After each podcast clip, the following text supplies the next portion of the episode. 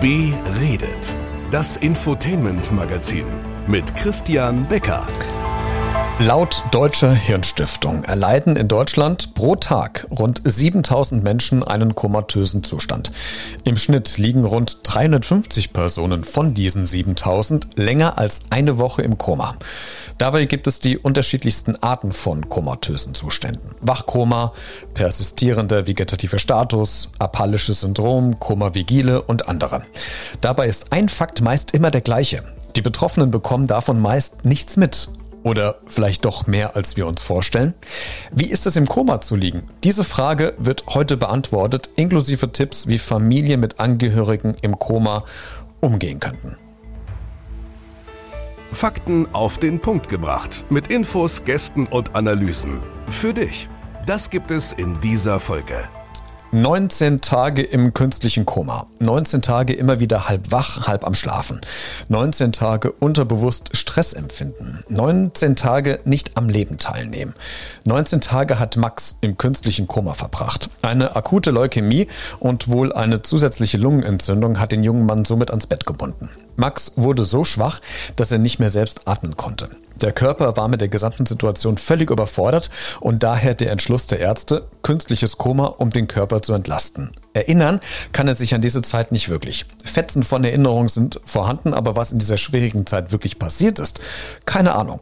Nebel im Kopf. Ich wusste noch, ich bin irgendwie so in ein neues Zimmer gekommen und habe da noch die Pflegerin so kennengelernt. Und ich habe auch vom Handy gesehen, ich habe noch ein paar Bilder gemacht, so von, ich weiß nicht, von so hinter mir, aber an das kann ich mich schon gar nicht mehr erinnern. Also irgendwie ist meine komplette Erinnerung auch so ein paar Stunden schon vor dem Koma irgendwie komplett weg. Ich weiß noch den Umzug und dann nichts mehr. Dann bloß wieder, wo ich das erste Mal wieder aufgewacht bin. Max beschreibt im Nachhinein das Einsetzen des Körpers in den komatösen Zustand wie so einen Fisch im Aquarium. Was mir so da in Erinnerung geblieben ist, und ich kann das eigentlich nur mit diesem Einschlafprozess verknüpfen, dass es wie so ein 2D-Aquarium war und wie so ein Videospiel so ein bisschen. Und ich war so ein ganz kleiner ja, Fisch oder so eine Mikrobe und die ist irgendwie immer kleiner geworden und auch der Bildschirm, wo dieses 2D-Aquarium drin war, das ja wirklich so, ja, so Minecraft-mäßig, muss man sich das vorstellen, war das. Und dann ist er immer so kleiner geworden, also immer schwarzer von außen nach innen und ich selber irgendwie auch. Und ich glaube, am Anfang waren zwei Fische, dann war irgendwann nur noch einer und irgendwie, der konnte sich dann auch gar nicht mehr bewegen und für mich ist so wie wenn dieses Leben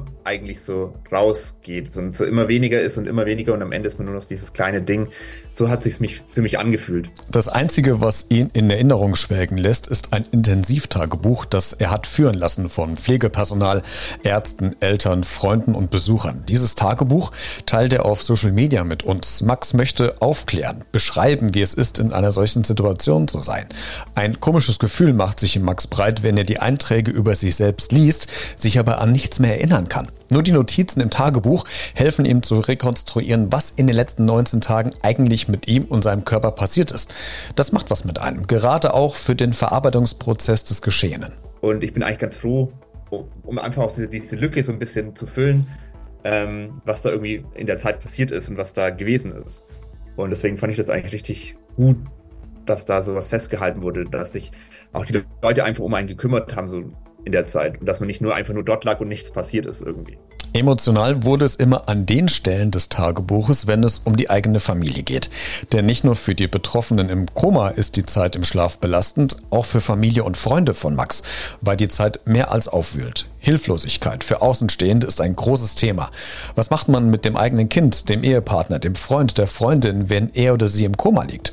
Tausende Fragen, die aufkommen. Das bekommt er aber erst dann wirklich mit, als er die Eintragung seiner Mutter liest. Ein hochemotionaler Moment. Wenn man halt auch liest, so dass die Angehörigen einfach auch natürlich in eigenen, also ich lag da, die konnten nichts machen, diese Hilflosigkeit dann auch irgendwie zu spüren und einfach, dass auch äh, meine Mom und so gehofft hat, dass einfach alles wieder gut ist und, und sie hat da auch ihre Gefühle da im Intensivtagebuch festgehalten. Sie hat auch für sich selber ein eigenes Tagebuch nochmal geschrieben. Ähm, um es auch einfach so zu verarbeiten, aber halt auch, ja, man fühlt sich so, man fühlt irgendwie so mit und man weiß, okay, ich kann halt auch in dem Moment irgendwie nichts tun und, und ja, das ist halt schon so, zum Glück ist dann irgendwie alles schon passiert gewesen, aber da einfach nochmal nachzulesen, auch wie, wie sich die Angehörigen gefühlt haben, dass natürlich nicht nur einem selber schlecht geht, sondern halt auch den Leuten, denen man so wichtig ist, dass die halt auch ja, eine ganz, ganz schlimme Zeit durchgemacht haben in dem Sinne. Was für Außenstehende häufig nicht begreifbar ist, dass sich Betroffene fast an kaum etwas während des Komas erinnern. Aber dass die Personen im komatösen Zuständen doch mehr mitbekommen, als man denkt. Im Nachhinein sich aber daran auch nicht erinnern können. Auch bei Max war das so. Er konnte auf Fragen der Person vor Ort reagieren. Auch wenn er Schmerz empfunden hat, hat er wohl das Gesicht verzogen oder mal geblinzelt. Aber erinnern kann er sich daran nicht. Was auch nicht mehr vorhanden ist, ist das Zeitgefühl für betroffene Personen. Realisieren, dass man unter Umständen über mehrere Tage oder Wochen nicht aktiv am Leben teilgenommen hat, kommt erst später. Wie im Fall von Max, als seine Eltern ihm erzählten, wie lange er tatsächlich im Koma lag. Ein Schockmoment, an den sich Max aber noch ganz genau erinnern kann, ist das Aufwachen aus dem Koma. Dieser Moment war geprägt von Panik und Angst. Durch die durchgeführte Intubation hat man einen Schlauch im Hals, also einen Fremdkörper. Max versucht zu schreien. Jedenfalls hat es äh, sich für ihn so angefühlt. Ob tatsächlich ein Ton dabei rauskam, weiß er nicht. Orientierungslosigkeit, fremde Menschen, fremde Umgebung, piepsende Geräte um einen herum. Max fühlt sich wie in einem Horrorfilm. Du wachst auf in einem leeren Raum. Ich hatte dann auch zu dem Zeitpunkt sehr schlechte Augen, also ich konnte fast überhaupt nichts erkennen in diesem Raum. Und du wachst auf und du weißt ja nicht mal, dass du im Koma warst und da bist du in so einem leeren Raum. Draußen laufen vielleicht ein paar Leute vorbei, aber du kannst kaum was erkennen und ich dachte mir, also ich wusste, es war einfach nur Panik, weil ich überhaupt nicht wusste, wo ich bin, was los ist, wieso Ärzte plötzlich reinkommen, um mich rum sind. Ähm, weil so schnell der Kopf, glaube ich, das gar nicht verarbeiten konnte, was überhaupt gerade passiert. Und das löst einfach natürlich Panik in einem aus, weil man kann irgendwie nicht richtig sich artikulieren. Da ist irgendwas, ein Fremdkörper irgendwie im Mund drin. Und am Anfang war ja auch gar niemand da. Also bis die auch erstmal gecheckt haben, okay, ich bin jetzt aufgewacht, vergehen ja auch so vielleicht so ein paar Minuten, Sekunden.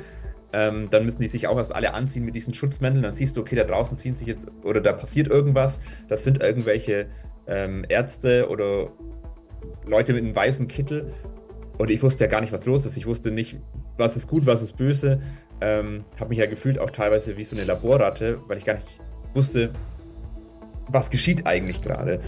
Und deswegen fand ich das so ganz, ganz furchtbar, weil ich überhaupt nicht wusste, wo bin ich überhaupt gerade und was ist überhaupt gerade los. Es dauert, gefühlt eine Ewigkeit, bis sich Max orientieren kann und Halt findet. Neben den fremden Personen im Krankenhaus sind plötzlich auch seine Eltern für ihn fremd. Er glaubt anfangs gar nicht, dass es wirklich seine leibhaftigen Eltern sind, die vor ihm stehen. Max stellt Fragen, deren Antworten nur die Eltern kennen können, um so herauszufinden, ob sie es wirklich sind. Alles um ihn herum ist einfach nur fremd. Insgesamt war die Zeit geprägt von viel Aufregung, Sorgen, aber auch Hilflosigkeit. Wie umgehen mit jemandem, der im Koma liegt? Für alle, die nicht tagtäglich mit diesen Umständen zu tun haben, stellen sich viele Fragen. Spreche ich mit dem Koma-Patienten? Soll ich ihn berühren, anfassen? Soll er Körperkontakt spüren? Soll ich Musik spielen? Max versucht aus seiner Situation Tipps zu geben, wie man mit Angehörigen umgehen könnte, die im Koma liegen. Ja, ich glaube, also es ist natürlich bei jeder bei jedem Kummer wahrscheinlich auch ein bisschen unterschiedlich. Der eine kriegt vielleicht ein bisschen mehr wird, der andere weniger, aber auf jeden Fall ist auch zu wissen, dass Leute da sind. Ich glaube, man spürt das schon, selbst wenn man es vielleicht im Nachhinein nicht mehr weiß, kann es sein, dass ich es halt doch in dem Moment gespürt habe, dass jemand da war. Ähm, selbst wenn es mir jetzt nicht mehr in Erinnerung ist. Und gerade dieses Durchbewegen, ähm, das auf jeden Fall machen da natürlich auch Ärzte oder, oder Pflegerinnen und Pfleger fragen, wie das funktioniert, wie man das am besten macht, was man eben machen kann, ähm, weil das war auch für mich halt auch so ein Schock, dass nachdem ich wieder aufgewacht bin, ich halt mich nicht mehr bewegen konnte. Also ich konnte meine Finger bewegen, ich konnte aber jetzt keinen Becher halten, um selber was zu trinken. Ich konnte gerade, dass ich halt irgendwann wieder trinken konnte. Ähm, aber je besser man dann halt auch durchbewegt wurde und die Übungen mit der Krankengymnastik und sowas gemacht hat, ähm, das ist halt, glaube ich, echt wichtig. Also dieses Durchbewegen auf jeden Fall. Und ich würde trotzdem ähm, ja, vielleicht Musik hören, eine Geschichte erzählen, einfach die Stimme einfach was Vertrautes, dass man, selbst wenn man nicht so viel mitkriegt im Nachhinein, ähm, ich glaube, währenddessen hilft es wahrscheinlich schon. Und jeder macht ja eine andere Erfahrung. Vielleicht können sich andere Leute dann noch mehr an was erinnern, wie jetzt zum Beispiel das bei mir war.